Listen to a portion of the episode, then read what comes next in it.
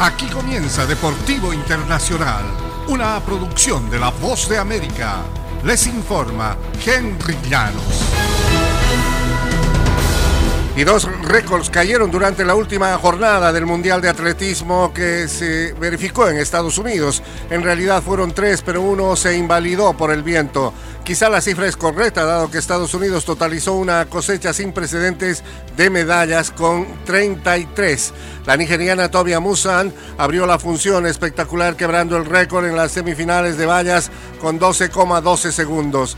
Cuando vi el récord en la pantalla simplemente me dije, hey, ¿quién hizo eso? Dijo en quien volvió a la pista unos 90 minutos después para obtener el oro. Su tiempo en la final fue incluso mejor de 12.06, pero el viento era tan intenso que ese récord no se inscribirá en los libros. En esa misma prueba el bronce fue para Jasmine Camacho Queen, nacida en Estados Unidos, pero quien compite por Puerto Rico, de donde es originaria su madre. En el béisbol de grandes ligas, David Ortiz prometió que iba a hablar con el corazón y Big Papi cumplió. Con su radiante sonrisa y desbordado por la emoción, el ex toletero de los Medias Rojas de Boston fue exaltado ayer domingo al Salón de la Fama del Béisbol, en una ceremonia en la que su hija Alessandra cantó el himno de Estados Unidos. Cubriéndose con parasoles y agitando banderas dominicanas, legiones de fanáticos se congregaron en campo adyacente al Clark Sports Center. El número 34 de Ortiz parecía en cada rincón.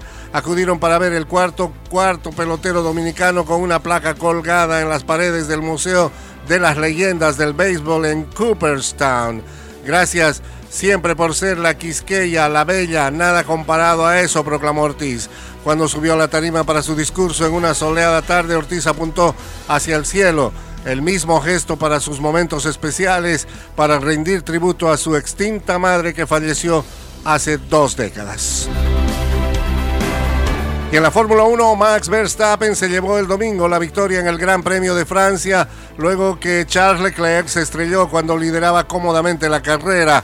Un error que dejó al piloto de Ferrari rezagado a 63 puntos del reinante campeón de la Fórmula 1. La séptima victoria de Verstappen al cabo de 12 carreras esta temporada le dejó con un total de 27 triunfos en la Fórmula 1, todos con Red Bull. El piloto neerlandés advirtió que su ventaja en el campeonato de pilotos es engañosa dado que Ferrari y Red Bull han mantenido un nivel muy parejo durante la temporada.